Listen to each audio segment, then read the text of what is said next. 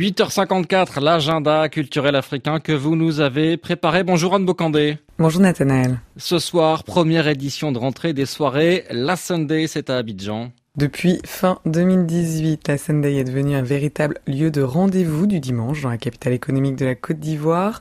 L'idée de départ de cinq entrepreneurs et artistes installés à Abidjan comblait l'absence de propositions culturelles le dimanche dans la ville par un moment festif où on peut écouter de la musique, danser et recharger les batteries pour la semaine. D'une soirée informelle, le collectif et ses artistes invités sont aujourd'hui régulièrement accueillis de 15h à 22h dans l'enceinte de la galerie d'art mais aussi à l'espace Laguna ce soir. Et vous nous présentez la programmation du jour, Anne? Comme pour chaque édition, plusieurs artistes sont invités à mixer. La plupart sont installés en Côte d'Ivoire, comme John Lowe ou Black Charles, par ailleurs membres du collectif qui organise la Sunday, le collectif Bain Et pour cette rentrée sont aussi programmés Chita, DJ venu de France, qui anime notamment l'émission radio Black Square et les soirées Trap Africa, dédiées aux musiques afro-urbaines. Et puis l'artiste américain Dream Cosmo est également de la partie.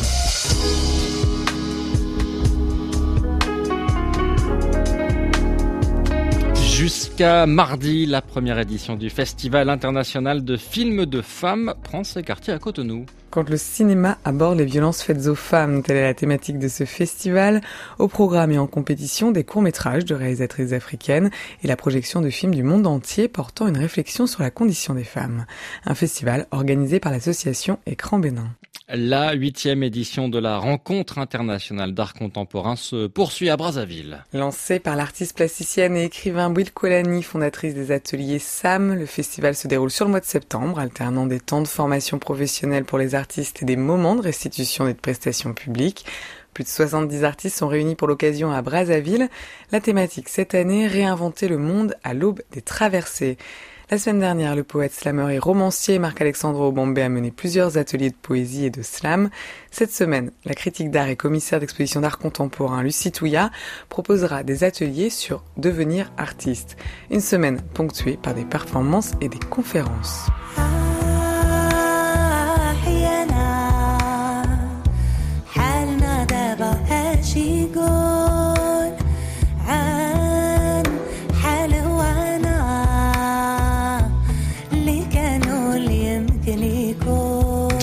Le festival arabesque à Montpellier qui se définit comme la plateforme des arts du monde arabe en Europe. Ce festival se poursuit jusqu'à dimanche prochain et vendredi, il accueillera en concert l'artiste marocaine Oum. L'artiste Oum présente son nouvel album, le troisième, intitulé Daba, au festival Arabesque. Daba qui signifie maintenant en arabe marocain. Sur scène, le même soir, l'artiste Aziz Samawi, le fondateur du célèbre Orchestre National de Barbès et qui sera en concert à Montpellier avec son groupe University of Nawa. Et puis découvrez aussi les créations du jeune groupe Alchimix qui mêle musique Nawa, musique électronique, hip-hop et beatbox.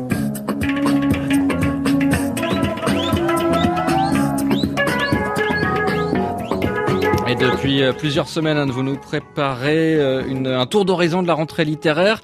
Ce matin, le nouveau roman de Louis-Philippe d'Alembert intitulé Mur Méditerranée. Mur Méditerranée, un titre parlant pour décrire ce qu'est devenu la mer Méditerranée, un mur qu'il est difficile de franchir aujourd'hui et que des milliers de personnes tentent au péril de leur vie de traverser.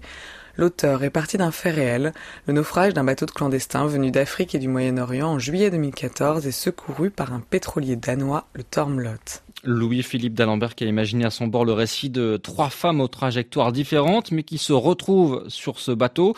Alors l'une est érythréenne, l'autre nigériane et la dernière Anne est syrienne. Nous découvrons leur parcours singulier sur les routes de l'exil avant d'embarquer sur ce bateau. Un récit politique donc qui plonge dans les circuits de trafic d'êtres humains et des responsabilités étatiques aux échelles nationales et internationales. Et puis un récit sensible sur ces voyageurs de l'espoir qui partent pour réouvrir leurs horizons bouchés pour différentes raisons là où ils ont grandi et qui cherchent une terre où, je cite, ancrer leurs rêves. Un roman coup de cœur de cette rentrée littéraire publié aux éditions Sabine Vespizer par Louis-Philippe d'Alembert, auteur haïtien, qui avait publié un très beau roman avant que les ombres s'effacent sur l'accueil en Haïti pendant la Seconde Guerre mondiale de juifs persécutés en Europe.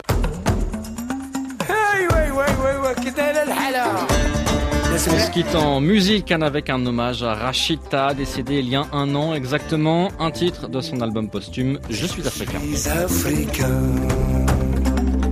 africain du nord au sud je suis africain. Dedans comme dehors, je suis africain. Je n'ai pas le rythme dans la peau. Je suis africain. Un albinos afro. Et c'est ainsi que se termine RFI Matin. Merci Anne Bocandé.